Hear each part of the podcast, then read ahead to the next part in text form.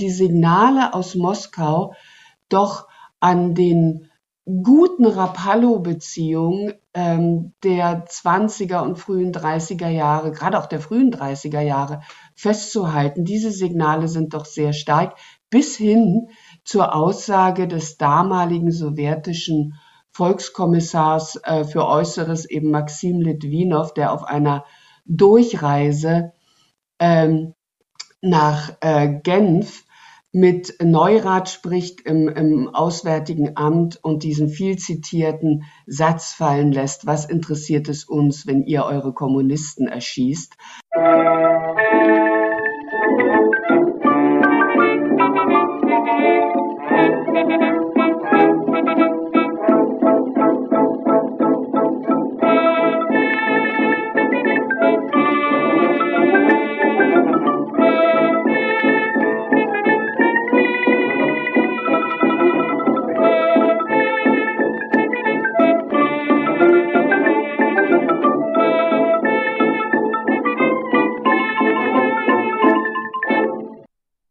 Dieser Folge von Geschichte Europas schauen wir auf den Vorabend des Zweiten Weltkriegs. Das nationalsozialistische Deutschland und die Sowjetunion schlossen im August 1939 einen Nichtangriffspakt, dessen geheimes Zusatzprotokoll den Osten Europas in Interessensgebiete dieser zwei diktatorischen Staaten aufteilte. Einige Tage nach der Unterzeichnung begann dann mit dem deutschen Überfall auf Polen der Zweite Weltkrieg Professor Dr. Claudia Weber bespricht in dieser Folge die Hintergründe und Anbahnung des Vertrags, seine Inhalte, Rezeption und Auswirkungen und auch, wie während und nach dem Kalten Krieg über den Pakt gesprochen und geforscht wurde. In den Shownotes findet ihr, wie gewohnt, verwandte Folgen, Kontakt- und Feedbackmöglichkeiten. Über eure Unterstützung bei der Produktion des Podcasts wäre ich euch sehr dankbar. Auch dazu findet ihr Hinweise in den Shownotes. Geschichte Europas ist Teil des Netzwerks Historytelling, das ihr auf geschichtspodcasts.de findet und auch Teil von wissenschaftspodcasts.de. Professor Weber war hier zum ersten Mal dabei und daher habe ich sie wie üblich erst einmal darum gebeten, sich und ihren Weg zum Thema vorzustellen. Ich wünsche euch viele neue Erkenntnisse beim Zuhören. Mein Name ist Claudia Weber. Ich bin seit dem Jahr 2014 Professorin für europäische Zeitgeschichte an der Europa-Universität Viadrina in Frankfurt an der Oder, also direkt an der deutsch-polnischen Grenze. Und ich äh, finde diese Professur, das kann ich vielleicht noch sagen, sehr schön, weil es eine Professur für europäische Zeitgeschichte ist, die dort ähm, mit einer Historikerin besetzt wurde, sozusagen, die einen Schwerpunkt in der osteuropäischen und südosteuropäischen Geschichte hat. Das ist nicht so gewöhnlich für den deutschen Wissenschaftsbetrieb, wo doch gerade Professuren für europäische Zeitgeschichte meist mit Kolleginnen und Kollegen besetzt werden, die aus der eher westeuropäischen Geschichte kommen. Also das äh, fand ich damals natürlich auch aus anderen Gründen, aber ganz angenehm, dass ich diese Professur antreten durfte und mache das mittlerweile seit 2014. Ich habe vorher eben äh, südosteuropäische und osteuropäische Geschichte an der Universität Leipzig studiert, mit einem Schwerpunkt in der südosteuropäischen Geschichte, habe dazu auch promoviert zum Nationalismus und Nation Building in Südosteuropa, speziell in Bulgarien. Das war damals diese Zeit der äh, sogenannten Jugoslawienkriege und wir stürzten uns alle auf ähm, den Nationalismus und auf Südosteuropa. Bin dann in die Vereinigten Staaten gegangen, ähm, habe äh, dort nochmal ein Master für Geschichte gemacht, für allgemeine Geschichte an der Ohio University und an der Stanford University in Kalifornien, also einmal so in der Mitte äh, der Vereinigten Staaten und dann eher im Westen, ähm, in, in, an der Westküste. Bin dann zurückgekommen, war wissenschaftliche Mitarbeiterin an der Universität Leipzig, zwischenzeitlich auch mal an der Universität in Basel und bin dann 2007 ans Hamburger Institut für Sozialforschung gegangen das ja damals, ich glaube, jetzt hat sich das schon ein wenig verändert, aber äh, damals gerade auch durch äh, oder im Zuge der Wehrmachtausstellung, da ist ja das äh, Hamburger Institut für Sozialforschung auch über Academia hinaus eigentlich bekannt geworden. Ähm, ein Institut, das sich damals sehr mit Gewaltforschung beschäftigt hat. Und das hatte schon ein bisschen was natürlich auch mit meiner Balkangeschichte zu tun, dass ich mich ähm, schon während der Promotion eben für Nationalismus, für Gewalt, auch für Kriegsgeschichte interessiert habe.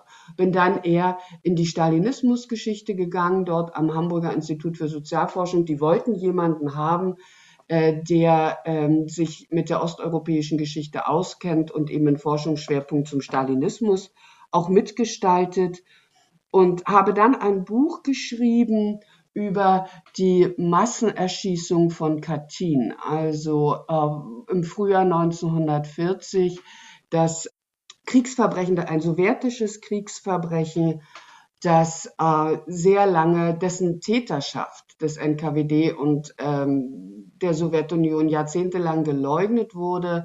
Es wurde immer auch als ein deutsches Kriegsverbrechen bezeichnet und ich habe mich mit diesem Täterstreit auseinandergesetzt, also mit diesen Jahrzehnten des Leugnens und sozusagen gegenseitig in die Schuhe schiebens. Aber dann, und so bin ich auch zum Hitler-Stalin-Pakt gekommen, das habe ich dann schon am Hamburger Institut eigentlich angefangen.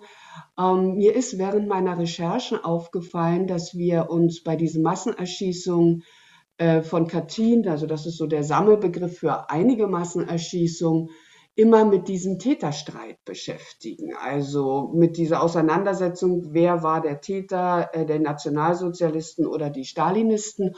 Und mir fiel auf, dass dieses Verbrechen war im Frühjahr 1940 und ich dachte, das ist zu einer Zeit, in der diese beiden Antipoden ähm, ab 1941 dann äh, mit dem Überfall Hitlers auf die Sowjetunion ja wieder Antipoden, dass dieses Verbrechen aber in einer Zeit stattgefunden hat, in der die beiden Verbündete waren. Und äh, dass diese erste Phase dieses, des Zweiten Weltkriegs, die Zeit des deutsch-sowjetischen Bündnisses eben und des Hitler-Stalin-Paktes, ähm, wenig behandelt wird. Also wenig in der Öffentlichkeit, in der äh, öffentlichen Erinnerungskultur behandelt wird, aber auch in der Geschichtswissenschaft, obwohl wir es alle kennen, obwohl wir äh, natürlich den 23. August 1939 kennen und diplomatiegeschichtlich auch viel dazu gearbeitet wurde, sich aber kaum jemand wirklich mit dieser Praxis des Hitler-Stalin-Paktes beschäftigt hat. Also meine Frage war, äh, die schließen im August 1939 ein Nicht-Angriffsvertrag. Also das ist ja der erste Vertrag eines ganzen, äh, eines ganzen Korpuses an äh, Verträgen. Ähm, und das wissen wir, damit haben wir uns intensiv behandelt. Aber was machen die eigentlich in den 22 Monaten danach? Denn sie sind ja Verbündete vom August 1939 bis zum Juni 1941. Und genau was passiert? Wie gestaltet sich dieses Bündnis? Welchen Einfluss hat es auf das gesamte Weltkriegsgeschehen? Diese Fragen fand ich überhaupt nicht genügend betrachtet. Und äh, eigentlich aus der Beschäftigung mit den Massenerschießungen von Katyn ist dann mein wirkliches Interesse an dieser Zeit des deutsch-sowjetischen Bündnisses gekommen. Jetzt hatten Sie ja schon angesprochen, wie diese Zeit nach dem Abschluss des Nicht-Angriffspakts ablaufen wird. Wir müssten, glaube ich, trotzdem erstmal vorne anfangen, wie wir zu diesem Nicht-Angriffspakt kommen. Am besten vielleicht angefangen ab der sogenannten Machtübernahme der Nationalsozialisten 1933 eben bis wir dann in den Bereich zum Weltkrieg kommen. Historiker haben es immer schwer mit der Frage nach den Ursprüngen und der Frage nach den Anfängen. Äh, also ähm, man könnte natürlich diese wirklich hochspannende und auch widersprüchliche und komplizierte Geschichte der deutsch-sowjetischen Beziehung in der ersten Hälfte des 20. Jahrhunderts noch von einem viel früheren Zeitpunkt erzählen, also eben eigentlich ja von der Ermöglichung und Finanzierung äh, der Reise Lenins nach St. Petersburg, äh, die ja vom Deutschen Kaiserreich auch mit finanziert und unterstützt und lanciert worden ist, da beginnt das, was Sebastian Hafner mal so wunderbar einen Teufelspakt genannt hat. Aber wir können auch 1933 starten, denn tatsächlich äh, ist es ein, zumindest was die deutsche und was Hitlers Politik betrifft, zunächst einmal ein Bruch da passiert etwas und ähm, die ähm, Rapallo-Beziehungen, die sich ja doch, die ja doch die Zeit der Weimarer Republik ganz gut tragen, die verändern sich. Die verändern sich vor allen Dingen, weil die deutsche Seite äh, und Hitler an einem Zusammengehen mit der Sowjetunion nicht interessiert ist. Also viel stärker versucht, ähm, die deutsche Seite dann ja auch durch den deutsch-polnischen Nichtangriffsvertrag von 1934 zunächst zu einer Verständigung, immer vor dem Hintergrund der Revision des Versailler Vertrages, vor einer Verständigung mit Polen zu kommen. Also Moskau ist nicht im Fokus. Moskau ist ja auch der ideologische Feind. Also gerade äh, für ähm, Adolf Hitler, gerade für die Ängsten, also für Rosenberg, für die ideologische Führungselite des Dritten Reiches. Göring ist da durchaus pragmatischer. Ähm, ist ein Zusammengehen mit Moskau ähm, nicht möglich. Anders sieht es in Moskau aus. Also Stalin, und das denke ich, ist wichtig zu betrachten, weil man eben nicht von einem grundsätzlichen Bruch 1933 sprechen kann. Die sowjetische Seite Stalin ist durchaus weiterhin an guten Beziehungen zum Dritten Reich interessiert. Also da ist der Wille zum Bruch ähm, weitaus geringer. Und ähm, die Signale aus Moskau doch an den guten Rapallo-Beziehungen ähm, der 20er und frühen 30er Jahre, gerade auch der frühen 30er Jahre, festzuhalten. Diese Signale sind doch sehr stark, bis hin zur Aussage des damaligen sowjetischen Volkskommissars äh, für Äußeres, eben Maxim Litwinow, der auf einer Durchreise nach äh, Genf mit Neurath spricht im, im Auswärtigen Amt und diesen viel zitierten Satz fallen lässt, was interessiert es uns, wenn ihr eure Kommunisten erschießt? Also das ist ein ganz klares Signal, wir werden uns in die Verfolgung der KPD, der deutschen Kommunisten, nicht einmischen. Wir äh, sind weiterhin an guten wirtschaftlichen und politischen Beziehungen interessiert. Und Stalin versucht es sogar auch über ähm, eher inoffizielle Kanäle. Er hat da so Sondergesandte, äh, das sind auch meist aus seiner georgischen, aus seinem georgischen Kreis äh, Personen wie David Kandelaki, der dann auch zum Chef der sowjetischen Handelsvertretung in Berlin wird, die versuchen gerade auch zu Göring, äh, zu Wirtschaftskreisen Beziehungen aufzubauen, um so heute würde man vielleicht sagen, den Gesprächsfaden nicht abreißen zu lassen. Und das klappt auch relativ gut, aber von Hitler gibt es bis 36, 37 ähm, da verschlechtern sich wirklich diese deutsch-sowjetischen Beziehungen. Immer wieder das klare Signal, äh, Moskau ist nicht die erste Wahl, man möchte kein Bündnis mit Moskau. Das ändert sich erst, als ähm, dann auch klar wird, dass es keine Verständigung mit Polen geben kann. Also dass Polen ähm, die Situation in Danzig nicht ändern wird und dass Polen auch nicht zulassen wird, dass es eben diesen berüchtigten Korridor äh, durch das polnische Gebiet geben wird. Erst dann ähm, gibt auch Hitler wieder den Weg frei äh, sozusagen für eine Verständigung mit Moskau, die aber vorher, äh, die sind nicht, ich bin immer, mir ist es sehr wichtig, immer zu betonen, dass dieses Bild 1933 äh, kommt es zu einem Bruch zwischen Moskau und Berlin. Das stimmt so nicht. Das muss man durchaus differenzierter betrachten. Die Beziehungen bleiben erhalten und auch auf dieser Grundlage ist es dann eben äh, im Frühjahr des Jahres 1939, als es ja dann wieder zu dieser starken Annäherung kommt, ist es überhaupt möglich, diese Annäherung zu gestalten. Also da bleibt was erhalten, auf dem man dann 1939 aufbauen kann.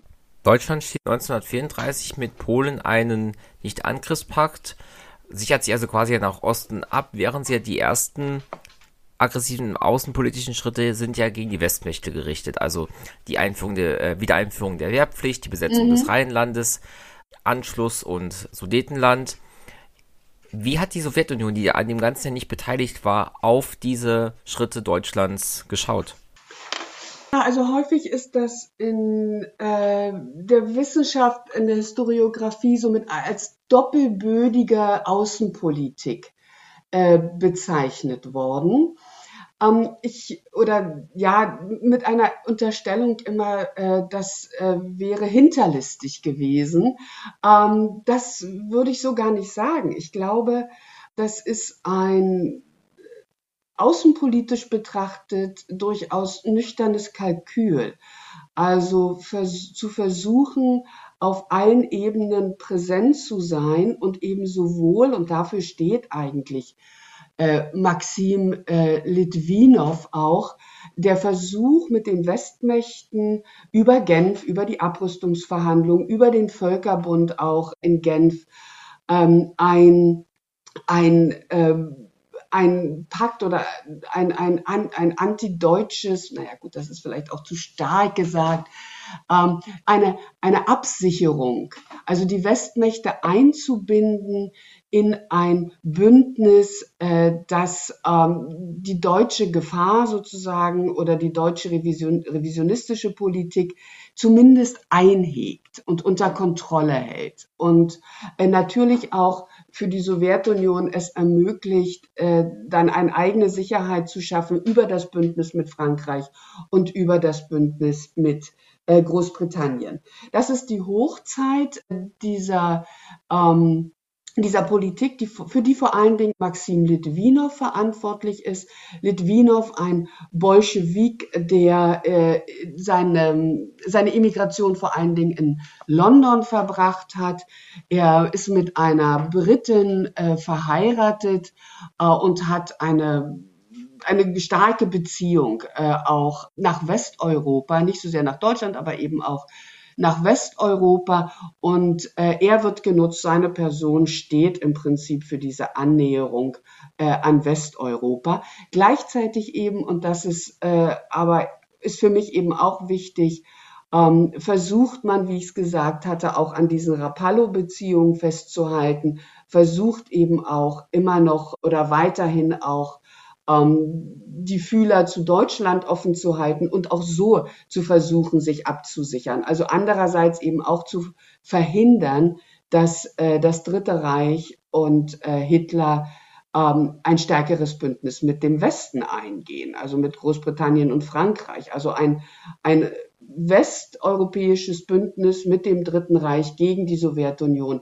das ist natürlich eine ganz immense Gefahr für die sowjetische Außenpolitik ähm, und für die Existenz auch der Sowjetunion natürlich. Und das versucht Stalin zu verhindern.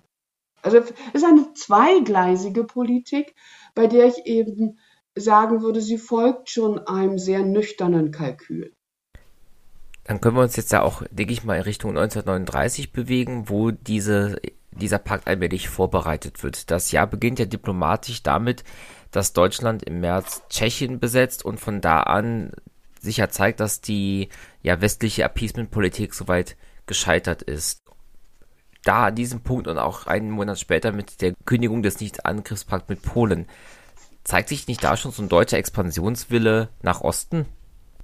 Ja, das ist natürlich ähm, klar. Im Prinzip sind die Geschehnisse im März 1939 äh, die ja dann auch dazu führen, dass Großbritannien äh, die Garantieerklärung eben nicht nur an Polen, auch das wird ja häufig vergessen, dass es eben Garantieerklärung an Polen, an Rumänien, an Griechenland und an die Türkei letztendlich sind. Also es ist ein ganzes System an Garantieerklärung. Ähm, da äh, bemerkt man einen Wandel. Also lange Zeit ist es ja so, dass die Westmächte Großbritannien und Frankreich ähm, durchaus ein gewisses Verständnis haben, vor allen Dingen Großbritannien, weniger Frankreich natürlich, ein, ein gewisses Verständnis haben für die Revision des Versailler Vertrages. Also Großbritannien in britischen politischen Kreisen ist klar, dass diese Friedensordnung von Versailles äh, sehr brüchig ist und dass man den deutschen Revisionismus damit im Prinzip befeuert. Und äh, auch das begründet ja die Appeasement-Politik äh, zu großen Teilen, dass man sagt, eigentlich ähm, finden wir das gar nicht so unberechtigt. Das bricht natürlich dann äh, mit der äh, Besetzung der sogenannten im nationalsozialistischen Duktus äh, sogenannten Resttschechei, nachdem man ja die Sudetengebiete bereits 1938 äh, infolge der Münchner Konferenz äh, besetzen konnte. Ähm, da ändert sich etwas und da wird klar, das ist eine offen revisionistische, das ist eben keine offen revisionistische, sondern das ist eine expansionistische Politik. Da tritt dieser Expansionismus sehr zutage und äh, ruft dann auch ähm, Großbritannien und Frankreich mit den Garantieerklärungen auf den Plan, wobei man sagen muss, Churchill hat Chamberlain, der sowieso eine große Kritik an der Churchill war ein großer Kritiker der Appeasement-Politik, aber er macht äh, Chamberlain vor allen Dingen in seinen Memoiren, das ist ganz interessant zu lesen, den Vorwurf und sagt, der größte Fehler an diesen Garantieerklärungen war, dass man die Sowjetunion nicht mit ins Boot geholt hat. Also dass es scheitert, äh, Polen eine Garantie zu geben und sich gleichzeitig mit der Sowjetunion zu verständigen, so dass diese Garantie wirklich wirksam ist und damit eigentlich der Hitler-Stalin-Pakt unterbunden ist. Also Churchill würde sagen, die Unfähigkeit der britischen Regierung, der Chamberlain-Regierung, ähm, erfolgreiche Verhandlungen mit der Sowjetunion zu machen, ermöglicht in gewisser Weise dann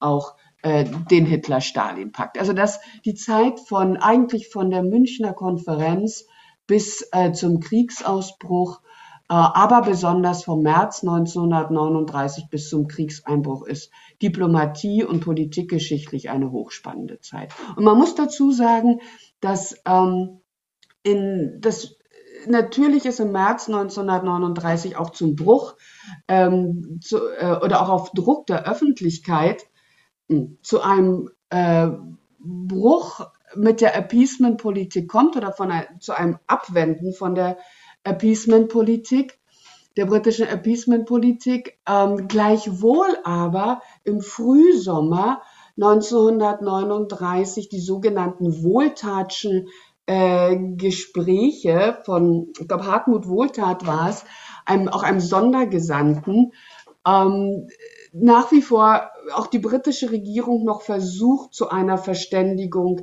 mit Berlin zu kommen. Also auch hier Zäsur, Daten und Zäsuren, die sich für uns heute als große außenpolitische Zäsuren darstellen, ähm, sollten differenzierter betrachtet werden. Was uns als ein Gesprächsabbruch erscheint, muss noch lange nicht auf allen Ebenen ein Gesprächsabbruch gewesen sein was mir halt eben bei diesem deutsch-sowjetischen Angriffspakt immer so unerklärlich bis jetzt ist, und vielleicht können Sie mir da helfen, die Sowjetunion muss doch gewusst haben, dass auch bei allen ideologischen Gegensätzen, die sie mit den Westmächten hatten, dass die deutsche Außenpolitik ja eben diese Idee mit Lebensraum und so weiter hatte und dass damit ja doch der Konflikt zwischen diesen beiden Staaten der größere und drängendere ist? Oder ist das zu sehr aus der Nachschau gesehen, eben weil es, ja, weil wir aus der Zeit nach dem Zweiten Weltkrieg da drauf schauen?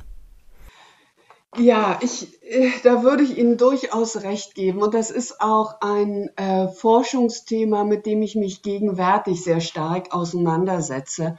Also mir diese Kriegswende 1941, also das Ende des Hitler-Stalin-Paktes nochmal genauer anzuschauen ähm, vor dem Hintergrund unserer eben rückblickenden Wahrnehmung oder der auch, dem auch häufig vorgebrachten Argument, aber Stalin muss es doch gewusst haben, der muss es doch geahnt haben. Ähm, das hat er zweifelsohne auch. Und äh, ich bin der Meinung, dass im August 1939 keine Seite, weder die deutsche noch die sowjetische Seite, davon ausgegangen ist, und wir, und wir sprechen hier über zwei diktatorische Regime, dass ähm, diese Verträge nicht auch gebrochen werden können. Also ähm, ich oder zitiere an der Stelle immer ganz gern Talleyrand mit diesem ähm, mit diesem schönen oder berüchtigten Satz eigentlich Verrat ist eine Frage des Datums. Und gerade wenn wir über diktatorische Regime sprechen, dann ist Verrat eine Frage des Datums. Und ich würde nicht behaupten, dass die sowjetische Seite nicht davon ausgegangen ist, dass äh, dieser Nichtangriffsvertrag ein vorübergehender Vertrag ist, der auch äh, relativ zügig gebrochen werden kann. Und eigentlich ist ja schon im November 1940 beim Besuch Molotows in Berlin klar, dass äh, der Pakt seine beste Zeit äh, überschritten hat. Also diese Hochzeit des Paktes hält vom August 1939 eigentlich bis zum Herbst 1940. Dann, dann ist das Ende quasi eingeläutet. Und die Sowjetunion bereitet sich ja auch auf äh, den Überfall Hitlers vor. Ich würde auch nicht mehr argumentieren, dass er überraschend kam. Das glaube ich nicht. Und dass, dass Hitler Stalin überrumpelt hat, das, das glaube ich äh, auch mittlerweile nicht mehr,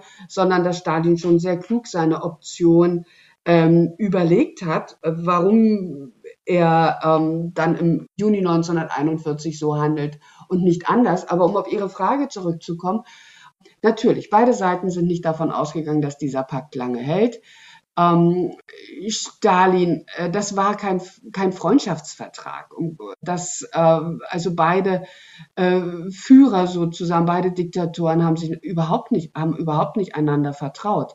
Aber im August 1939 hat der Pakt, dieser deutsch-sowjetische Nichtangriffsvertrag ähm, für beide Seiten immense Vorteile. Es ist ein unglaublich profitables, aus deren Sicht gesprochen, profitables Bündnis, von dem beide Seiten ausgehen, dass es ein Bündnis auf Zeit ist. Aber in diesem Moment betrachtet ist es für beide Seiten unglaublich günstig.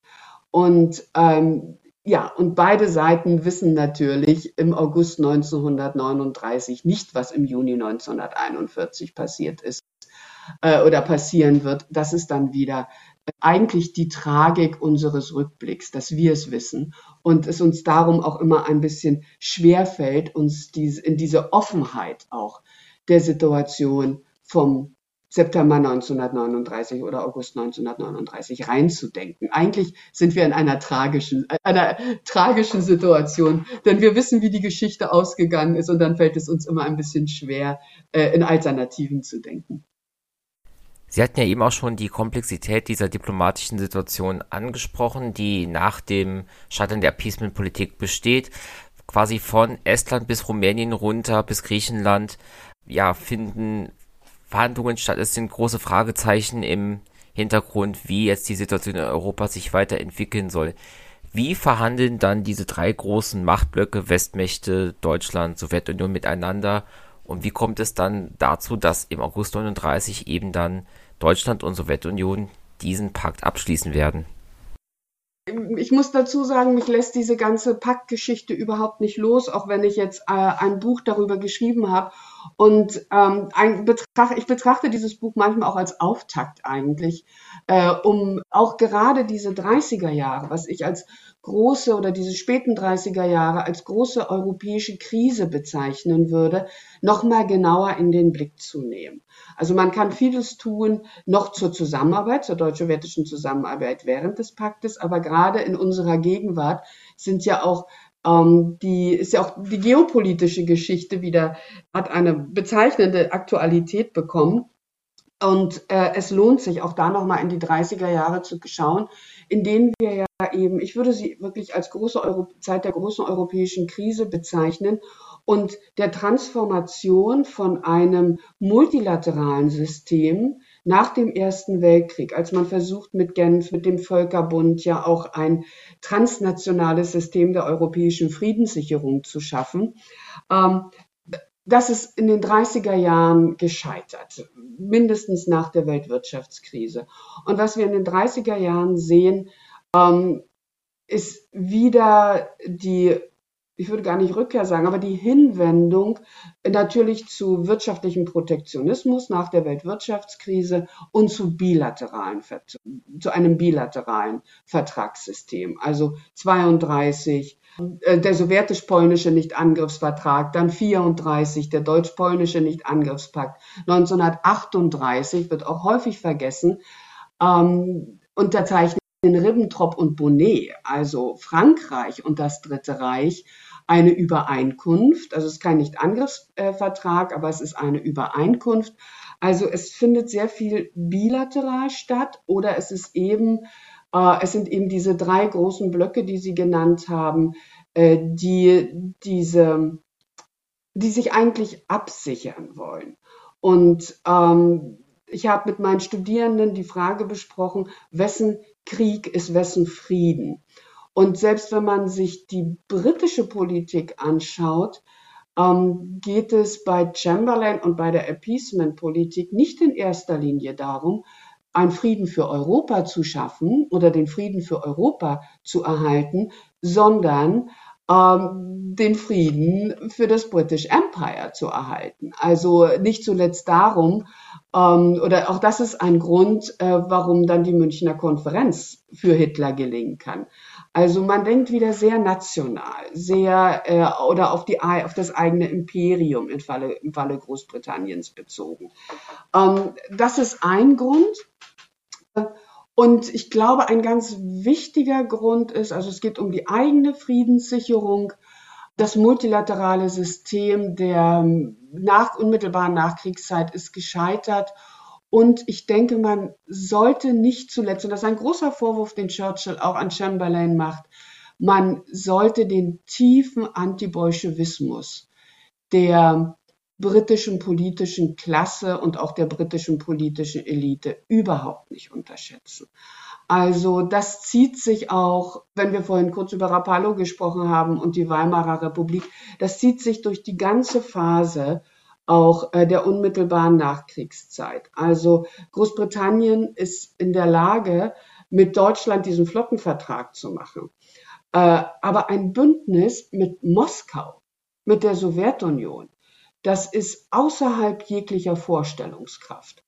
Und insofern würde ich auch behaupten, dass diese Gespräche scheitern, nicht zuletzt auch daran, und das ist ja auch mehrfach belegt, dass äh, die Westmächte ein Bündnis mit der Sowjetunion erscheint ihnen lange Zeit, bis zu Churchill eigentlich, ähm, obskurer als ein Bündnis mit dem Dritten Reich. Das muss man so sagen. Äh, denn äh, die Verständigung, der Verständigungswille mit äh, Hitler ist lange Zeit weitaus größer als der Verständigungswille mit der Sowjetunion. Das äh, ist tatsächlich so und das Scheitern dann auch der Gespräche, also dieser, das ist ja, sind ja dann auch schon Gespräche um ein Militärabkommen, die geführt werden äh, zwischen Frankreich, Großbritannien äh, und äh, der Sowjetunion die scheitern und damit ist dann der Weg frei auch für den Hitler-Stalin-Pakt. Wobei man sagen muss, dass natürlich die Gespräche mit der deutschen Seite, die sowjetisch-deutschen Gespräche, dann auch schon so intensiv sind, äh, dass äh, auch äh, auf der sowjetischen Seite wenig Interesse nur noch an der Verständigung mit den Westmächten ähm, besteht und man diese Gespräche platzen lässt. Warum? Ein wichtiges Argument sind hier auch wieder die Gar Garantieabkommen. Also im äh, Sommer 1939 haben Großbritannien und Frankreich Garantieabkommen eben mit Polen, Rumänien, Griechenland und der Türkei geschlossen. Damit ist klar, dass äh, der diplomatischen Sphäre würde man sagen, ähm, die Westmächte keine sie haben, sie haben Moskau nichts anzubieten. Sie haben keine Territorien anzubieten. Und ähm, Hitler hat im Sommer 1939 Osteuropa anzubieten, also die Teilung Osteuropas zwischen Nazi-Deutschland und der stalinistischen Sowjetunion, die ja dann auch im Geheimzusatzprotokoll vereinbart wird. Deutschland und die Sowjetunion müssten ja an einem bestimmten Zeitpunkt angefangen haben, miteinander zu sprechen, mit dem Willen, eben einen solchen Vertrag abzuschließen. Wie begannen diese Gespräche? Wie verliefen sie? Also ich würde sagen, sie haben nie aufgehört, miteinander zu sprechen. Ähm, das hatte ich ja versucht, ganz am Anfang unseres Gesprächs deutlich zu machen, dass äh, auch nach 1933 die Sowjetunion weiterhin am Erhalt der guten Beziehungen mit Deutschland interessiert ist. Unabhängig von der Tatsache, dass ähm, zu Tausenden deutsche Kommunisten nach Moskau fliehen und ähm, äh, das Hitlerregime eben die Repression gegen die deutsche Linke und äh, die deutschen Kommunisten startet. Also dennoch ist man an den guten Beziehungen ähm, interessiert und man hält sie gerade, ein ganz spannendes Thema ist wirklich die Handelsvertretung, die sowjetische Handelsvertretung äh, in Berlin, die in dem Moment, in dem es keine politische Verständigung mehr gibt, weil, wie ich auch schon gesagt hatte, Hitler nicht daran interessiert ist, er sucht die Verständigung eher mit Polen, ähm, die aber den Gesprächsfaden, wie ich sagte, am Laufen hält und, und nicht unterbricht. Der reißt nicht ab. Und dann im, im, im Zuge 38, 39, als es wirklich dieses, ähm, dieses Pokerspiel gibt zwischen den Westmächten, zwischen Berlin und zwischen Moskau, ähm, kann man an dieser an diese, auf diese Wirtschaftsebene sozusagen wieder zurückkommen. Also die Person, die da die Kontakte aufrechterhalten. Und es ist eben vor allen Dingen auch die, die handelspolitische Abteilung des Auswärtigen Amtes, Personen wie Schnurre, ähm, die, ähm, die immer wieder den Gesprächsfaden haben am Laufen lassen, die dann einsteigen. Und man beginnt eigentlich mit Gesprächen über ein Handelsabkommen mit Gesprächen über eine wirtschaftliche Annäherung. Und es ist ganz interessant, dass diese wirtschaftliche Annäherung vor allen Dingen auch von Göring befördert wird, der äh, ja als äh, Beauftragter für äh, den, die Aufrüstung und, und für den Wirtschaftsplan an wirtschaftlich guten Beziehungen zur Sowjetunion und am Erhalt der Ressourcen interessiert ist. Ähm, also man trifft sich auf der wirtschaftlichen Ebene, auf der Wirtschaftsebene und lotet, während Moskau gleichzeitig mit den Westmächten verhandelt, während aber auch die Westmächte ja weiter mit Berlin verhandeln und lotet aus, inwieweit eine politische Verständigung möglich ist. Also so beginnen die Gespräche mit Abendessen in Berliner Restaurants, mit einer langsamen Annäherung, mit langsamen Gesprächen darüber, dass es nicht nur über Wirtschaftsbeziehungen, sondern ja auch um Territorien gehen könnte, dass es auch darum gehen könnte, inwiefern die deutsche Seite territoriale Ansprüche der Sowjetunion ähm, durchaus als legitim erachtet und vice versa. Also man, man tastet sich ab und lotet aus, inwieweit eine Verständigung über die wirtschaftliche Ebene hinaus möglich ist. Und äh, der Wirtschaftsvertrag, also wird ja dann im Februar 1940 auch abgeschlossen. Ich würde sagen, also dieser große Wirtschaftsvertrag, dass der Hitler-Stalin-Pakt eben, das ist nicht nur der Nicht-Angriffsvertrag vom August 1939. Das ist nur ein Teil. Ich würde als den Hitler-Stalin-Pakt immer diese, die ganze Summe der Verträge, der Vereinbarungen und der Zusammenarbeit in diesen ersten 22 Monaten bezeichnen. Der Hitler-Stalin-Pakt ist mehr als dieser deutsch-sowjetische Nichtangriffsvertrag, der den Auftakt quasi. Ich bin jetzt mal darüber verwundert, dass eben diese Gespräche mit dem Wirtschaftsvertrag angefangen haben, dieser aber dann auch erst später verabschiedet wird. An welchem Punkt kommt denn dann erstmal dieser Nicht-Angriffspakt, der militärische Teil rein und auch das ja, berüchtigte geheime Zusatzprotokoll mit der Aufteilung in Interessensgebiete? Wie wird das in dieses Abkommen mit hineingeschrieben? Ja, das ist ein, ein ganz interessanter Aspekt. Also es werden vorher kleinere Abkommen, äh, Wirtschaftsabkommen vereinbart, aber den großen ähm, Handelsvertrag, den gibt es dann tatsächlich eher auch noch einige Schwierigkeiten noch im Februar ähm, 1940. Ähm, aber wie ich gesagt habe, also die Wirtschaftsgespräche dienen erstmal der Annäherung und dem Ausloten dessen, was politisch möglich ist. Denn ähm, wir dürfen ja die deutsche Außenpolitik äh, nicht vergessen und Hitlers ähm, Plan, dann auch sehr deutlichen Plan, doch äh, in Polen einzumarschieren, nicht? Also sich auch noch Polen sozusagen äh, nach der Tschechoslowakei im März zu holen. Und Entschuldigung, das ist natürlich ein Militär, eine militärische Aktion. Das ist ähm, ein, ja, ein militärischer Krieg, ein Konflikt, äh, der dann eben äh, auch ein Krieg ist. Und ähm, Hitler braucht dazu die Absicherung, dass ihm kein Zwei-Fronten-Krieg droht. Äh, er braucht dazu die Einigung ähm, mit Moskau. Und da treffen sich beide, nicht? Also ähm, das ist eine, und, und da können die, ich sage es etwas salopp, aber vieles in dieser hohen politischen Ebene ist erschreckend salopp. Ähm, Hitler kann Stalin die Teilung Polens anbieten. Das können die Westmächte aufgrund der Garantieabkommen nicht.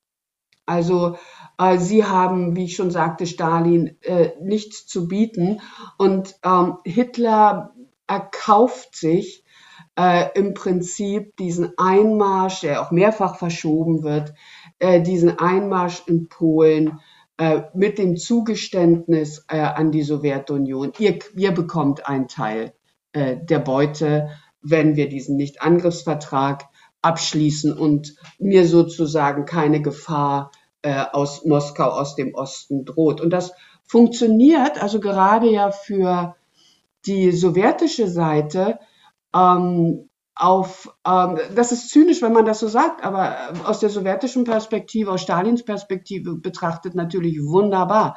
Denn die ähm, Wehrmacht marschiert am 1. September, das wissen wir alle, 1939 ein. Stalin lässt sich 17 Tage Zeit, bis die Rote Armee von Osten aus in Polen äh, einmarschiert. Und die Wehrmacht ist zu diesem Zeitpunkt schon so weit äh, vorangeschritten, also über die vereinbarte Demarkationslinie hinaus, dass die sowjetische Seite quasi ähm, Territorium von der Wehrmacht übernehmen kann, ohne in einen großen militärischen Konflikt mit vielen Toten, mit kriegerischen Auseinandersetzungen verwickelt zu sein. Also äh, wieder etwas zynisch gesprochen, Stalin lässt Hitler die Arbeit machen im September 1939 und ihm wird ja äh, auch von der britischen und französischen Seite nicht der Krieg erklärt. Also die Kriegserklärung erfolgen dann ja am 3. September äh, gegenüber dem Dritten Reich.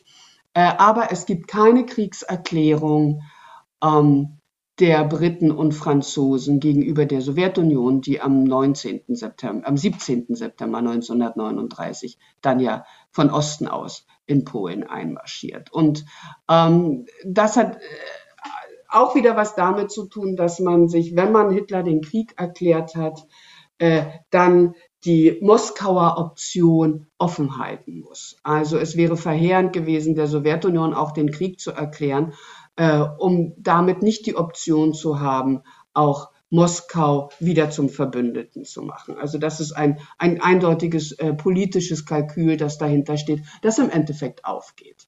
Man könnte natürlich aus einer gewissen moralischen Perspektive fragen, und in Polen oder auch in den baltischen Staaten wird das ja häufig gemacht, warum wird im September 1939 nicht auch der Sowjetunion der Krieg erklärt. Denn die Rote Armee marschiert ja ebenso ein. Aber das darum, um auf Ihre Frage zurückzukommen, darum äh, geht es dann sehr, also tritt die wirtschaftspolitische Ebene dann in den Hintergrund und man regelt sozusagen erstmal diese territoriale Aufteilung, den Nichtangriffsvertrag, die politische und die militärische Ebene, gibt dann auch noch ein deutsch-sowjetisches Militärabkommen, äh, um dann die Wirtschaftsverhandlungen auch wieder aufzunehmen. War dieser Pakt auf Seiten Deutschlands Grundvoraussetzung und Bedingung dafür, dass man eben August, September dann Polen angreift oder, das ist ein bisschen kontrafaktisch natürlich gefragt, Hätte Deutschland auch Polen angegriffen, wenn dieser Pakt mit der Sowjetunion nicht geschlossen worden wäre, wenn die Verhandlungen gescheitert wären? Das ist eine, also Historikerinnen äh, mögen kontrafaktische Fragen und das ist etwas, womit wir uns gern und häufig auch beschäftigen, wenn wir schreiben und, und wenn wir bestimmte Kausalitäten äh, ja nicht festlegen, aber bestimmte äh, Kausalitäten, äh, kausale Zusammenhänge argumentieren, dass wir uns immer auch vorstellen, wie hätte es anders sein können. Und das ist eine, eine große Frage, ähm, die natürlich unbeantwortet bleibt. Ähm, ich denke, äh, ich denke, es hätte passieren können. Also, dass äh, auch ohne die Verständigung mit Moskau ähm, der Einmarsch in Polen erfolgt. Äh, denn es hat, und das ist auch eine sehr spannende äh, Zeit, die Zeit in den letzten Augusttagen bis zum 3. September, bis zur Kriegserklärung Großbritanniens. Denn selbst in dieser Zeit und gerade um den 1. September rum gibt es auch von der britischen Seite immer noch Versuche, diesen Krieg zu verhindern. Und man macht das, das will ich betonen, nicht in erster Linie, weil man den Frieden in Europa so liebt, sondern weil man natürlich den Frieden in Europa erhalten will im britischen Interesse, im, Brit im Interesse des britischen Empire. Ähm, den braucht man nicht, äh, diesen Krieg. Und ähm, es, aber diese, diese Gespräche, die es wirklich auch in den letzten Minuten vor dem Einmarsch gibt, die scheitern. Und da, das zeigt aber, dass es diese Gespräche gab und dass auch äh, Hitler sich noch ein, ein, darauf einlässt. Und es sind vor allen Dingen Gespräche, die immer wieder darauf hinauslaufen, dass Polen doch ohne Krieg die Territorien abtreten soll. Und, ähm, und Polen weigert sich aus guten Gründen. Nicht? Also die sind in einer, äh, in einer schwierigen Situation. Und eigentlich wissen sie, dass sie ähm, so oder so ihr, dass ihr Land in großer Gefahr schwebt. Und sie wollen es quasi nicht, auch nicht kampflos ähm, übergeben und entziehen sich auch in einer gewissen Art und Weise diesen, diesen, dieser, ich sag's mal, billigen Auslieferung ihres Landes. Äh, und insofern könnte man argumentieren, dass der Hitler-Stalin-Pakt oder der deutsche-wertische Nichtangriffsvertrag Hitler in eine eindeutig bessere Position bringt.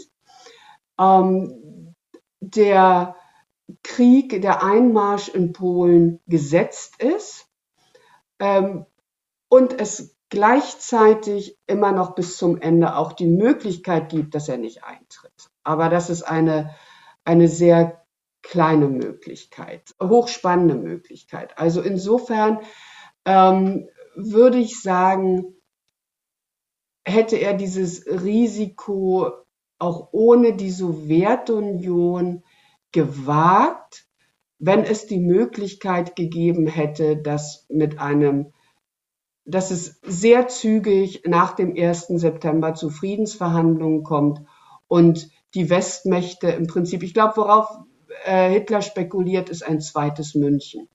Also die Westmächte wollen keinen großen europäischen Krieg und darum werden sie, auch hier bin ich wieder etwas salopp, äh, Polen, ähm, lieber Polen verkaufen, äh, lieber Polen an Hitler ausliefern, als wirklich einen Krieg in Europa zu wagen. Ähm, und am der 3. September zeigt, dass man es nicht tut, also dass Großbritannien und Frankreich diesmal Hitler den Krieg erklären. Das haben sie im März nicht gemacht, das haben sie in München nicht gemacht. Und diese Idee des München 2.0, ähm, die äh, funktioniert nicht. Es folgt dann der lange Sitzkrieg, also es ist ja dann an äh, den Westfronten äh, kommt es ja eher eben zu diesem Sitzkrieg, zu keinen großen militärischen Handlungen. Aber in dem Moment, und darum finde ich es auch völlig legitim, äh, vom September 1939 als dem Kriegsbeginn des Zweiten Weltkriegs, also zumindest in Europa zu sprechen, denn es gibt jetzt die Kriegserklärung. Die gab es vorher nicht. Und das ist, um auch mit einem Terminus zu sprechen, der heute wieder en vogue ist, das ist dann tatsächlich eine eine Zeitenwende. Der Sowjetunion wird in diesem geheimen Zusatzprotokoll das Baltikum und Bessarabien und Finnland als Interessensgebiet zugesprochen. In welchem Zeitrahmen hat die Sowjetunion gedacht, dass sie diese Gebiete erlangen kann? War das etwas, wo sie wussten, das wird in naher Zukunft passieren, eben weil dieser Krieg vor der Tür steht? Oder war das ein ja, eher allgemeines Absprechen mit Deutschland aus deren Sicht? Also aus Moskauer Sicht war ganz klar, so schnell wie möglich. Also das hatte gar nicht zu sehr, also es hat teilweise wahrscheinlich schon mit dem Glauben an, der, an die Dauer dieses Bündnisses zu tun, aber ohnehin, also wenn das vereinbart ist, dann macht man das schnell. Und ähm, das im, im Falle ähm, der baltischen Länder, gut, darauf wollten wir jetzt gar nicht eingehen, hat man es gesehen. Äh, Finnland probiert die Sowjetunion ja mit dem sogenannten Winterkrieg. Also der Winterkrieg ist natürlich eine, eine Folge der Vereinbarung im geheimen Zusatzprotokoll zum deutsch-sowjetischen Nichtangriffsvertrag. Also Sie hatten es gesagt, Finnland ist ganz klar der ähm, sowjetischen Interessensphäre zugeordnet, um ähm, in dieser Ideenwelt äh, zu bleiben. Und die Sowjetunion geht ja ziemlich schnell daran, ähm, Finnland auch äh, besetzen zu wollen. Und das geht schief, wie wir wissen. Also es endet dann in einem ähm, Stellungskrieg und letztendlich in einem Vertrag, bei dem ähm, also die Übernahme, die Besetzung Finnlands scheitert. Also es gibt kleinere Gebietsveränderungen, aber die sind nicht von großer Dauer. Und tatsächlich ist Finnland, ähm, oder ist nicht von großer Bedeutung. Ähm, tatsächlich ist Finnland ein Streitpunkt äh, und der wird deutlich, in, während des Besuchs von Vyacheslav Molotow, also dem Nachfolger Litwinows auf dem Posten des Außenkommissars, der ja im November 1940 ein hochspannender Besuch ähm, die Reichshauptstadt Berlin besucht. Also das sind sehr irritierende Fotos, die sie da natürlich haben. Also Molotow, äh, der in Berlin ankommt und von den Nazi-Größen begrüßt wird und die Internationale auf dem Anhalter Bahnhof gespielt wird. Uh, und er eben auch bei Hitler, ja, er trifft ja auch mit Hitler zweimal zusammen. Und in diesen Gesprächen geht es um Finnland.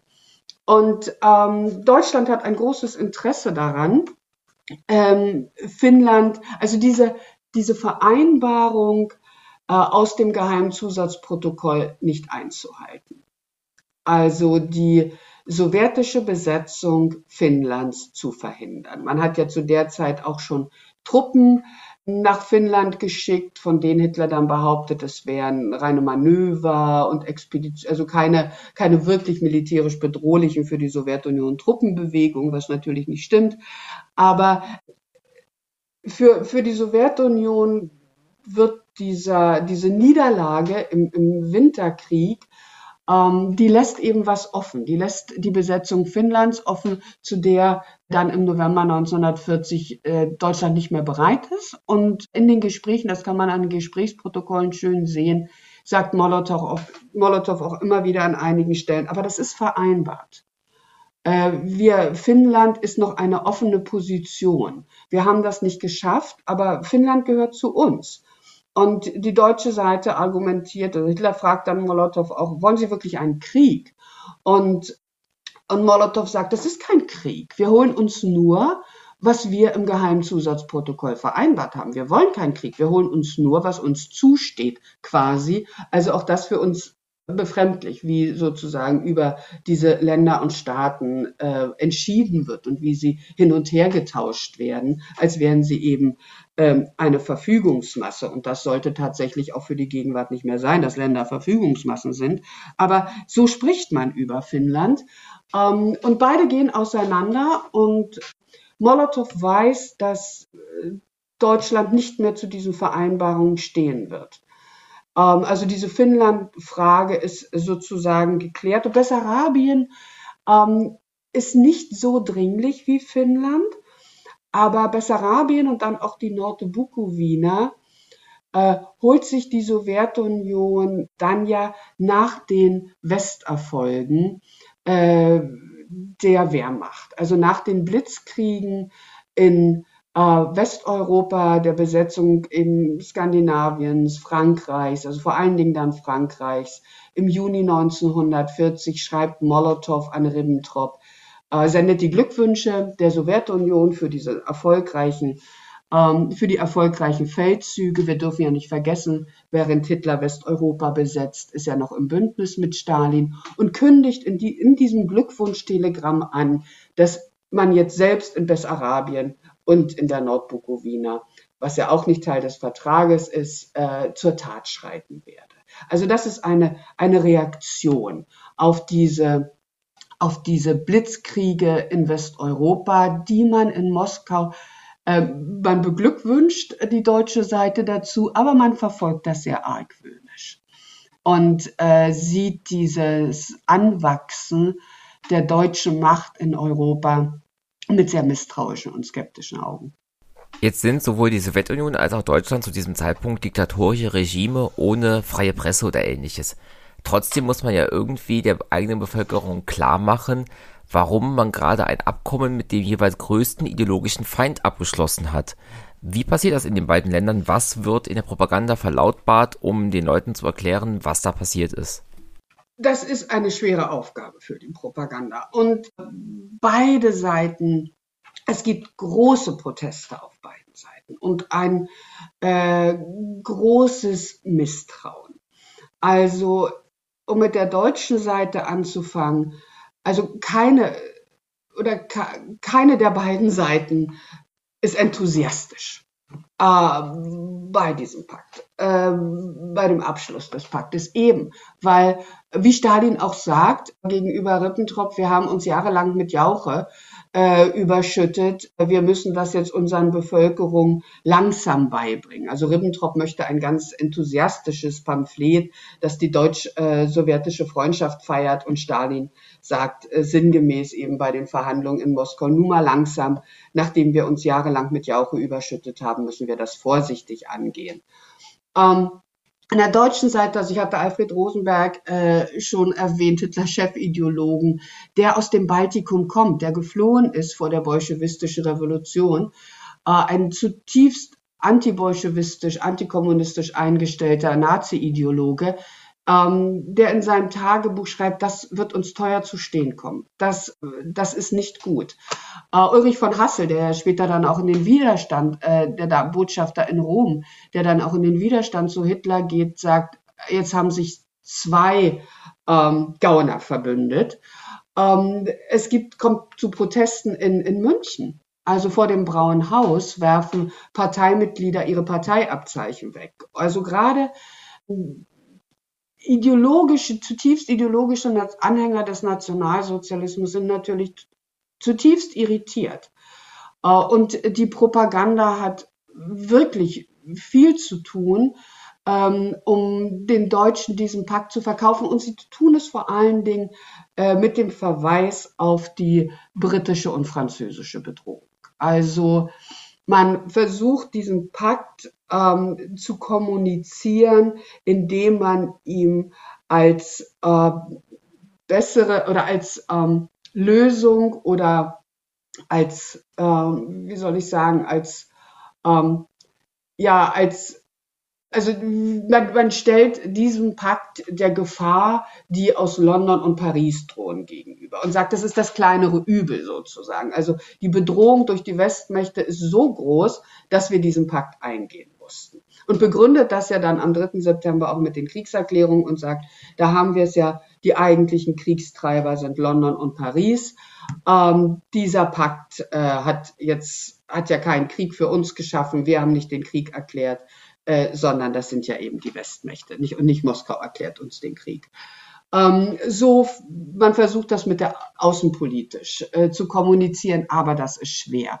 Und es gibt auch unterschiedliche äh, ähm, unterschiedliche Propagandastränge.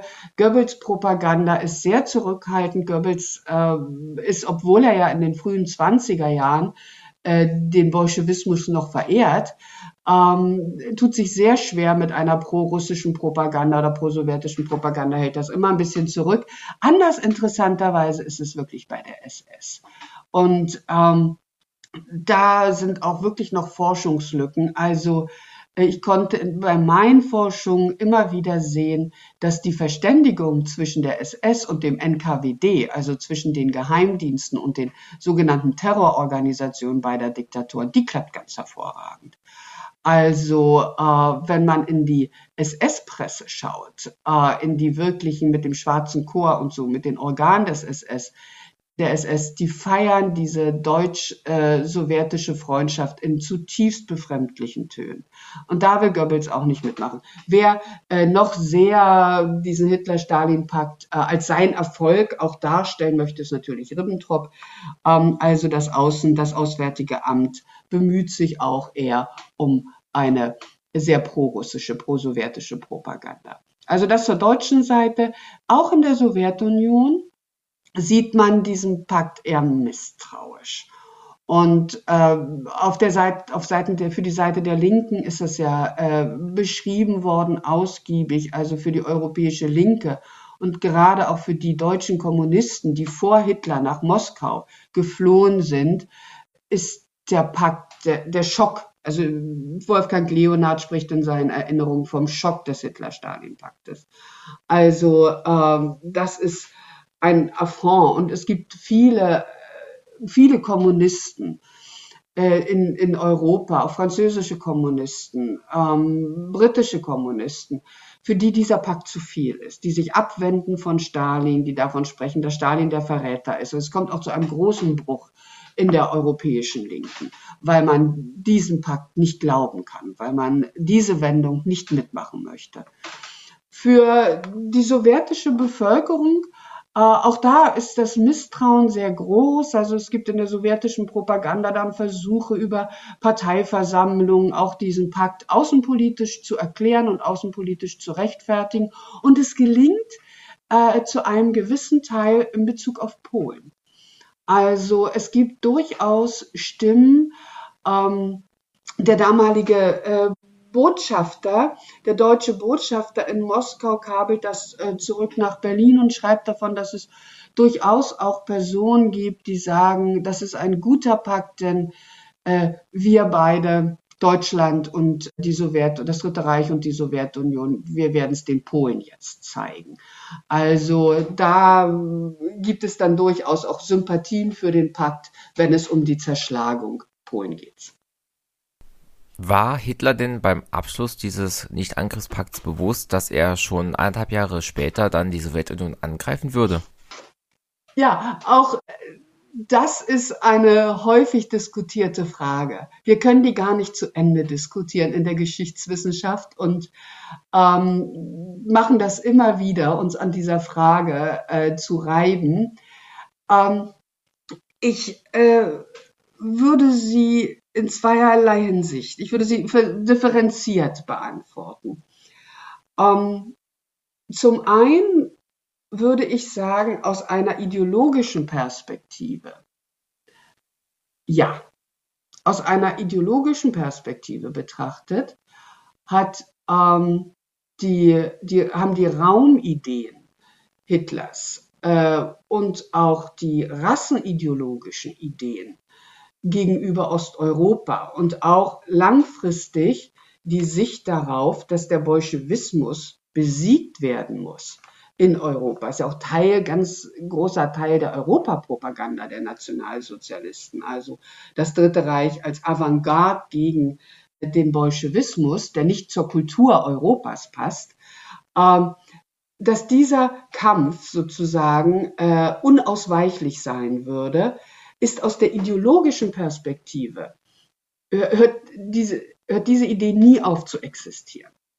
Das äh, würde, ich, würde ich schon sagen. Aber da gibt es keine ideologische Abkehr. Da gibt es keine Änderung der Ideologie. Äh, die bleibt gegen den Bolschewismus mit ihren ganzen Raum- und Rassenkonzepten gerichtet. Auf der politischen und militärischen Ebene würde ich situativ argumentieren und würde sagen, mittelfristig und kurzfristig, wann es zu diesem Krieg kommt, wie dieser Krieg sich gestalten wird, das ist offen. Insofern weiß Hitler nicht, dass er im Juni 1941 in die Sowjetunion einmarschieren wird. Er weiß, dass über kurz oder lang die Auseinandersetzung des Dritten Reiches und Europas mit dem Bolschewismus unausweichlich ist und in seinem in, in dieser Gedankenwelt gesprochen, auch die Vernichtung des Bolschewismus. Das ist ja nicht zuletzt, ich habe kurz die Europapropaganda erwähnt, ähm, das ist eine Propaganda, mit der Hitler sehr viel Sympathie in Europa erzeugen kann. Also verrückterweise, Europahistoriker haben das untersucht, ist die Zustimmung in Europa zu Hitler im Juni 1941 am größten. Und es gibt auch in den besetzten Ländern sehr viele Freiwillige, die sich zum Feldzug gegen den Bolschewismus melden. Also ob aus Finnland, Dänemark, Norwegen, Rumänien, also aus vielen Staaten Europas. Äh, dieses ähm, und nicht zuletzt äh, habe ich ja damit eben auch die antisowjetische Politik Großbritanniens begründet. Der Bolschewismus ist seit 1917 für Europa wird er dargestellt als die rote Gefahr. Und äh, insofern erfreut sich dieser Antibolschewismus und dieses Versprechen Hitlers, Europa vom, Anti vom Bolschewismus zu befreien, einer, einer großen Sympathie. Also das ist klar. Ich würde aber nicht sagen, dass Hitler im August 1939 weiß, dass er 1941 die Sowjetunion überfällt. Das ist dann doch immer von den situativen Begebenheiten, von den akuten äh, politischen und militärischen Entwicklungen abhängig. Ähnliche Frage für die Sowjetunion. Hat Stalin einerseits mit diesem deutschen Angriff gerechnet und andererseits tatsächlich erst nach den zehn Jahren, die dieser Pakt nominell gelten sollte? Oder, Sie hatten es eben auch schon mal angesprochen, hat auch er die Möglichkeit gesehen, dass Verträge auch gebrochen werden können, im Zweifelsfall früher zu Ende sind, als es ihm lieb sein könnte? Ja, das glaube ich in jedem Fall. Also wir sollten die sowjetische Außenpolitik und auch die Person Stalins, äh, der ich zweifelsohne paranoide Züge zugestehen würde, dennoch sollten wir die Nüchternheit und auch die sehr kalte Brutalität äh, Stalins nicht unterschätzen. Äh, und das Wissen darum, dass, wie ich sagte, Verrat eine Frage des Datums ist und auch der Vertragsbruch als Verrat eine Frage des Datums ist, ist äh, bei Stalin einkalkuliert. Also das sieht man auch an der Dynamik des Paktes, nicht? Also ähm, die Reaktion ist dann eben auf Hitlers Besetzung Westeuropas, ist dann eben Bessarabien äh, sozusagen äh, zu holen, also die noch offenen Stellen, weil man merkt, da, da ist was in Bewegung, äh, Hitler wird immer stärker, da muss man reagieren, muss sich selbst auch noch das holen, was in den Geheimverhandlungen ähm, ja eigentlich zugesichert worden war. Also äh, mit diesen zehn Jahren das ist Teil des Vertrages. Es ist schwer zu sagen, ob beide Diktatoren daran geglaubt haben. Ich würde vermuten, nein. Ähm, und es fällt uns, es ist immer noch ein bisschen schwerer für uns, äh, weil wir auch da weniger Dokumente haben, sozusagen in den Kopf Stalins zu schauen, als in den Kopf Hitlers.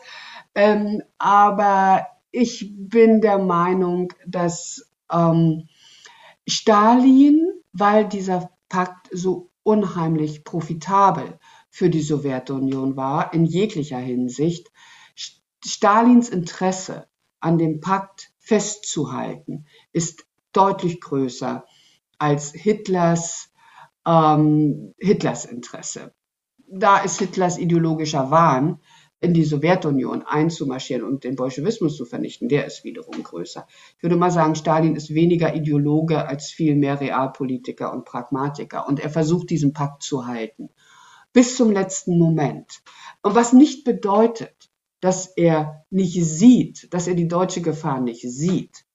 Ähm, häufig ist ja gesagt, warum, warum liefert er eigentlich noch am 21. Juni, warum äh, noch äh, die Ressourcen, warum hält er noch an den Wirtschaftsverträgen fest, wenn doch all, wenn es doch die Spatzen vom Dach pfeifen, dass Hitler einmarschiert. Ähm, ich denke, das, das ist sehr gut erklärbar. Das hat nichts damit zu tun, dass er, dass er verblendet ist oder nicht glaubt, dass Hitler einmarschiert. Das hat was damit zu tun, dass er nicht des Verrats bezichtigt werden möchte. Er ist in der Verteidigungsposition und auf diese Position möchte er bestehen.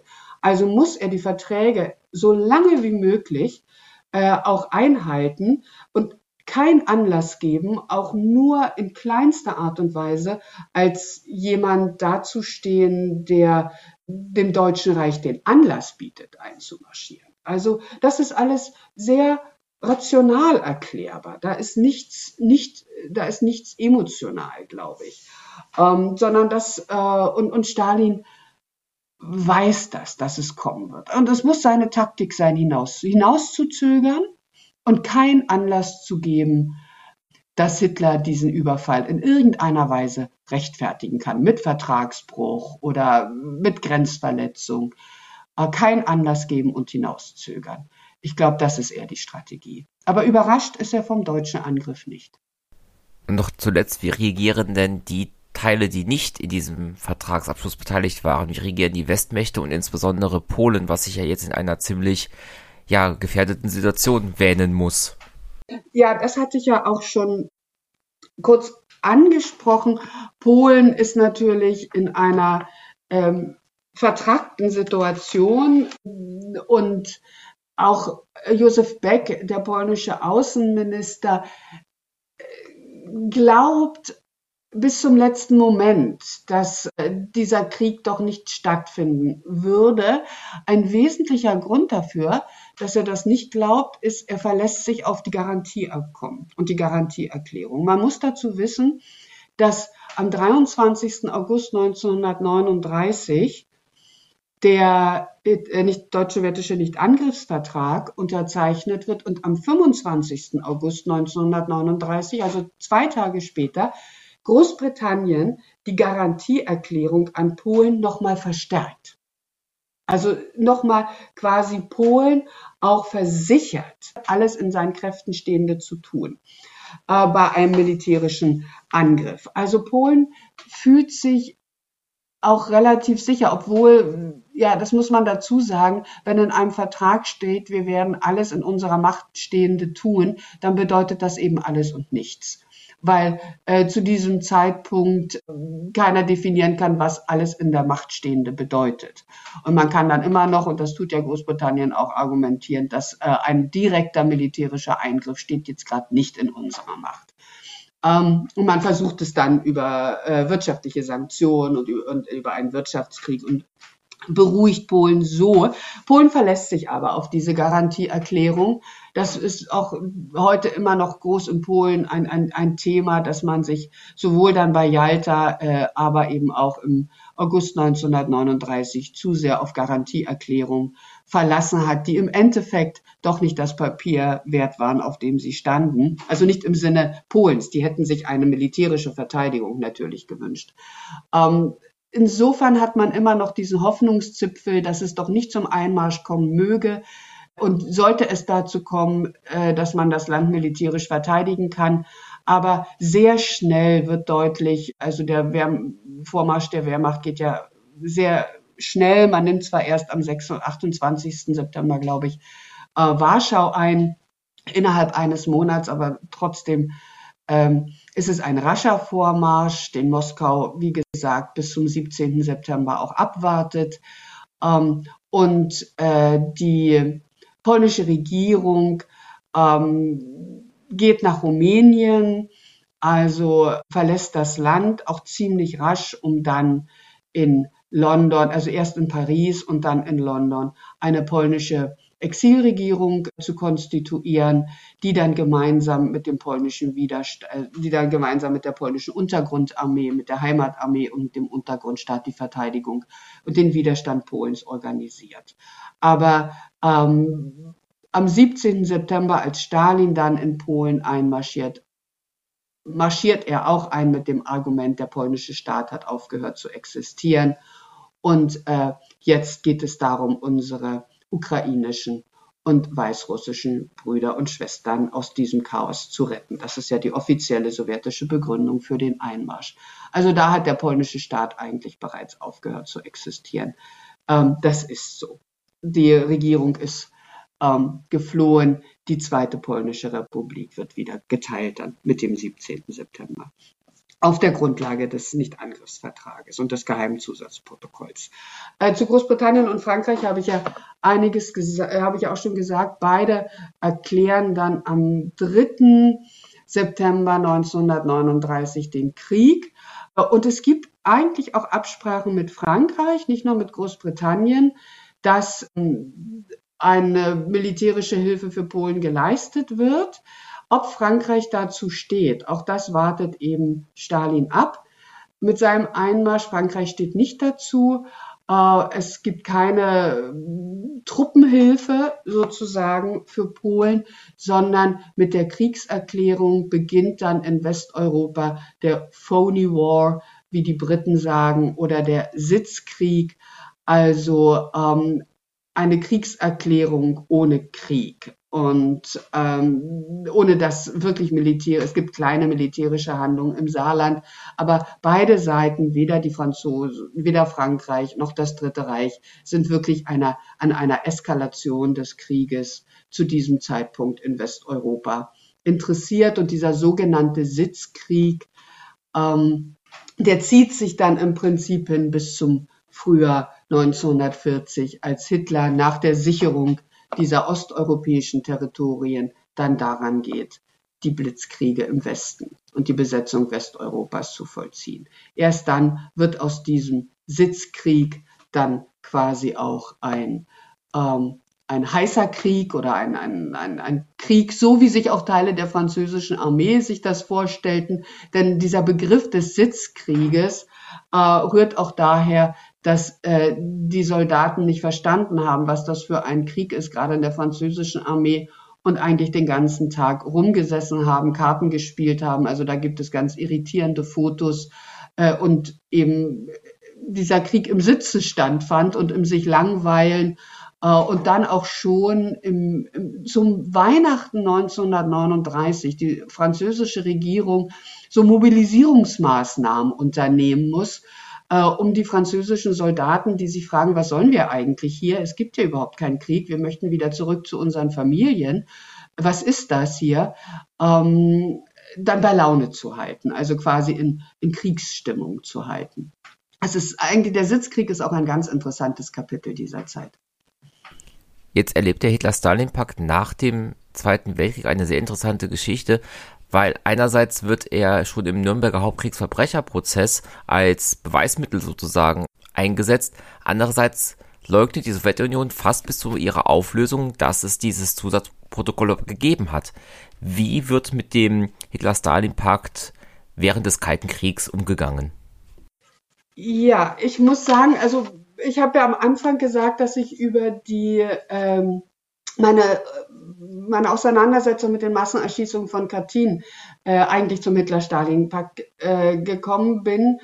Äh, und das ist dann auch sehr naheliegend, weil ja auch die Massenerschießung von Katyn von der deutschen Verteidigung, von Görings Verteidiger Stamer auf dem Nürnberger Prozess eingebracht worden sind, um zu beweisen, äh, dass es ähm, kein deutsches Kriegsverbrechen, sondern ein sowjetisches Kriegsverbrechen ist. Natürlich äh, wissen auch äh, die Amerikaner und die Briten auf dem Nürnberger Prozess, dass es ein sowjetisches Kriegsverbrechen ist.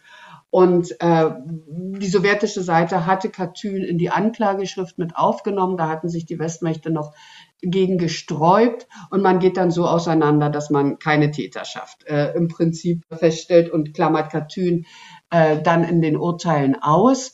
Äh, und in diesem Zusammenhang kommt natürlich auch der Hitler-Stalin-Pakt. Ähm, und das geheime Zusatzprotokoll ähm, zur Sprache auf dem Nürnberger Prozess. Ähm, man muss dazu sagen, dass äh, die Originale auch des Geheimzusatzprotokolls, also ähm, äh, soweit ich das bisher zur Kenntnis habe, ähm, ist das die deutsche Abschrift, das deutsche Original in den Kriegswirren verbrannt. Vielleicht findet irgendjemand es irgendwann in einem Archiv und das wäre eine große Sensation, aber es ist derzeit nicht vorhanden, sondern nur in Abschriften. Die einzige, das Original lag eben in Moskau im Kreml-Archiv und wurde auch bis zum Ende der Sowjetunion ähm, nicht äh, nicht zugegeben und nicht veröffentlicht. Also das war eine wahrscheinlich des, des äh, ein, ein, ein, eines der wertvollsten und brisantesten Dokumente, die im Kreml-Archiv lagen. Insofern, das, was auf dem Nürnberger Prozess verhandelt wird, ist eine Abschrift. Eine Abschrift ähm, vom, ich glaube, er war sogar der Leiter der Rechtsabteilung im Auswärtigen Amt Friedrich Gauss, der an den ganzen Verhandlungen in Moskau auch teilgenommen hat und auf Bitten der Verteidiger eine Gedächtnisabschrift, ein Affidavit erstellt. Es ist also kein Original. Ähm, das von der sowjetischen Verteidigung, von der sowjetischen Anklage natürlich gekontert werden kann. Mit dem Hinweis, wie glaubhaft ist ein Dokument, das ein, ähm, ein Angehöriger des Auswärtigen Amtes im Dritten Reich schreibt. Also das äh, ist von der sowjetischen Anklage ziemlich schnell ähm, zu hinterfragen und in, in, in Frage zu stellen. Also äh, insofern ähm, ist, ähm, ist der, der, bei, bei dem Hitler-Stalin-Pakt geht es natürlich auch um die Frage des Angriffskrieges, also dass die deutsche Verteidigung damit argumentiert, nicht nur wir haben einen Angriffskrieg, sondern die Sowjetunion hat auch einen Angriffskrieg geführt ähm, gegen Polen. Das ist jetzt auch eine äh, juristische Frage, äh, aber ähm, die deutsche Verteidigung kommt damit nicht weit, zumal, und das ist belegt und mittlerweile ja auch veröffentlicht in den Dokumenten zu den Nürnberger Prozessen, es vor Prozessbeginn unter den Anklägern, also Frankreich, Großbritannien, äh, der USA und ähm, auch der Sowjetunion eine Verständigung über die Fragen gibt, die auf dem Nürnberger Prozess nicht zur Diskussion gestellt werden sollen. Und dazu gehört eben auch der Hitler-Stalin-Pakt, dazu gehört eben unter anderem auch die Frage der britischen Bombardements von deutschen Städten. Äh, man einigt sich auf eine bestimmte Themenliste, die ausgespart bleiben soll.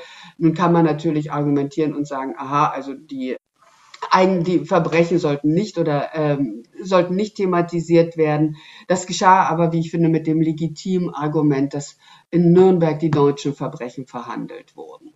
Und ähm, man auch der deutschen Verteidigung nicht die Chance geben wollte, und ich finde, das ist sehr berechtigt, äh, mit einem Quid pro quo äh, Argument dann die deutschen Verbrechen zu relativieren. Also insofern immer wieder auf dem Nürnberger Prozess äh, der Hinweis, es geht hier um die Verbrechen der Deutschen. Und äh, ja, insofern ähm, ist der Hitler-Stalin-Pakt, der von der deutschen Verteidigung äh, angebracht wird, ein wenig wirksames Mittel der Verteidigung. Nicht, eben nicht zuletzt, es ist kein, es ist kein Original.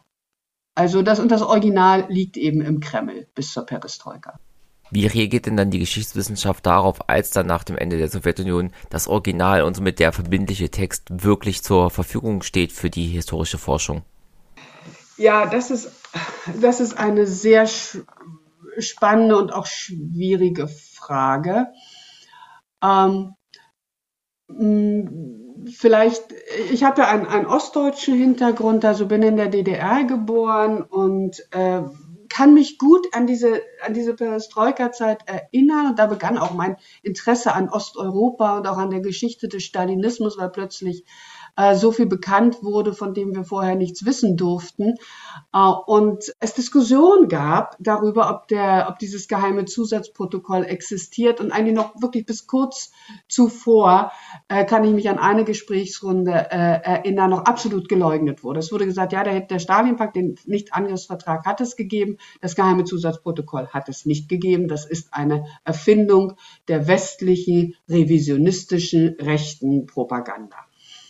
Ähm, so, und dann kam eben raus, dass es keine Erfindung ist. Aber mit dem Hinweis auf die revisionistische, rechtspopulistische Propaganda sozusagen, äh, wollte ich gleich auf das, auch die, das Dilemma der westdeutschen und der westlichen Geschichtswissenschaft hinweisen, äh, die natürlich lange in eine ganz ähnliche Art und Weise äh, argumentiert hat. Also auch da stand man diesem Affidavit von Gauss sehr kritisch gegenüber.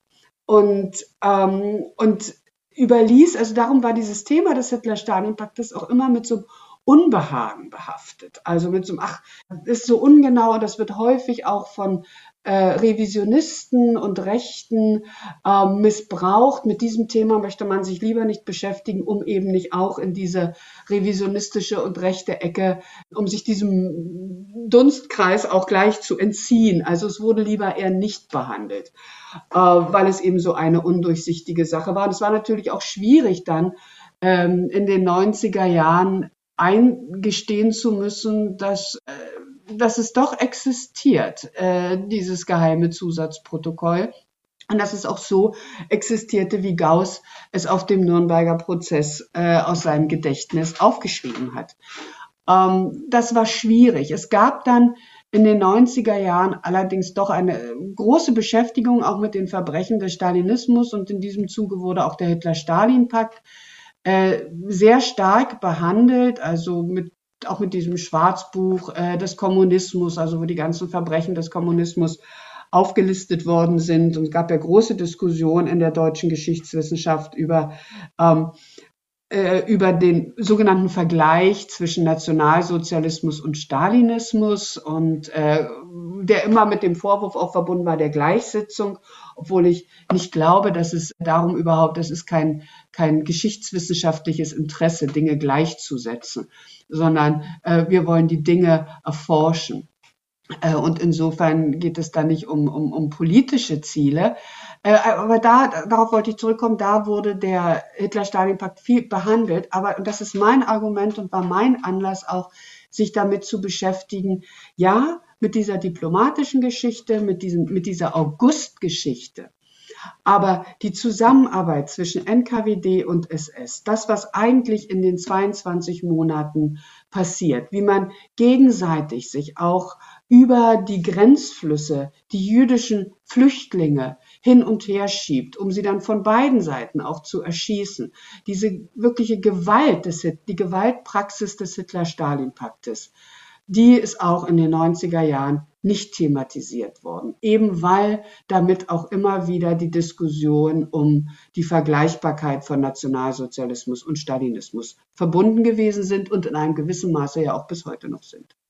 Was sind die drängendsten Fragen oder die ja, Ansichten, Thesen, die zu diesem Pakt im Moment in der Geschichtswissenschaft diskutiert werden?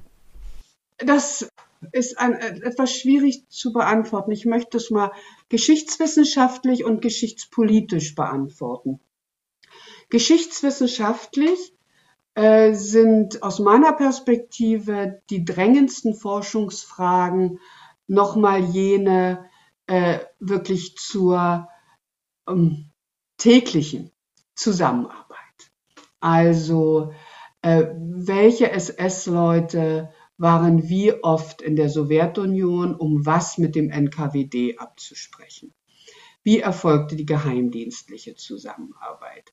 Welche Absprachen gab es bezüglich des Widerstandes ähm, gegen die Polen? Also welche Gemeinden? Das hatte man ja vereinbart im ganzen Freundschaftsvertrag, dass man äh, sich absprechen wird in Bezug auf die Niederschlagung des polnischen Widerstandes. Also ich habe jetzt aus einer, von einer Kollegin äh, aus Moskau erfahren, dass es sogar deutsch-russische äh, Expeditionen gab in der Sowjetunion. Also ähm, es gab, was auch noch ein ganz interessantes Thema ist, ist die Geschichte der Deroluft. Also es gab eine deutsch-sowjetische Fluggesellschaft, die ähm, im Sinne der Lufthansa, die ja damals schon existierte seit 1926, ähm, versuchen sollte, über Moskau eine Verbindung nach Asien herzustellen und den asiatischen Markt für die Lufthansa zu erschließen.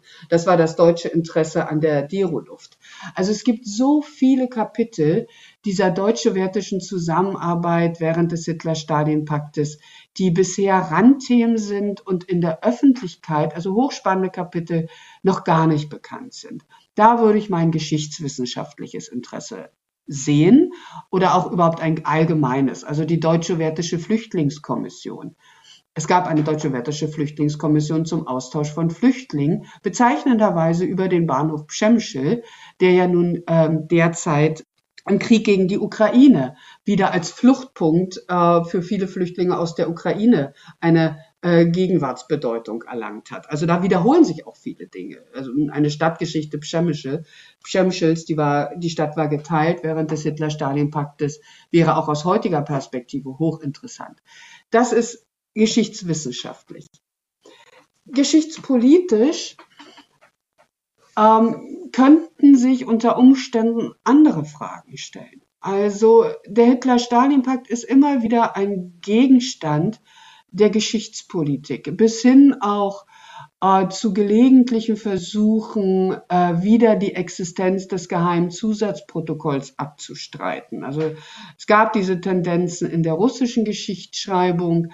Putin äh, hat die Existenz nie abgestritten, hat, äh, knüpft aber wieder an die alten stalinistischen Rechtfertigungslogiken an bei seiner Erklärung des Hitler-Stalin-Paktes, äh, wofür der für die sowjetische Seite gut war, dass er sehr nah an den alten stalinistischen Deutungsmustern, also wir wissen nie, wie der Hitler-Stalin-Pakt in der Geschichtspolitik auch wieder missbraucht, äh, herangezogen, gebraucht werden kann und äh, aus diesem geschichtspolitischen Umgang mit dem Hitler-Stalin-Pakt würden sich dann auch wieder äh, neue und andere Fragen für die Geschichtswissenschaft ergeben.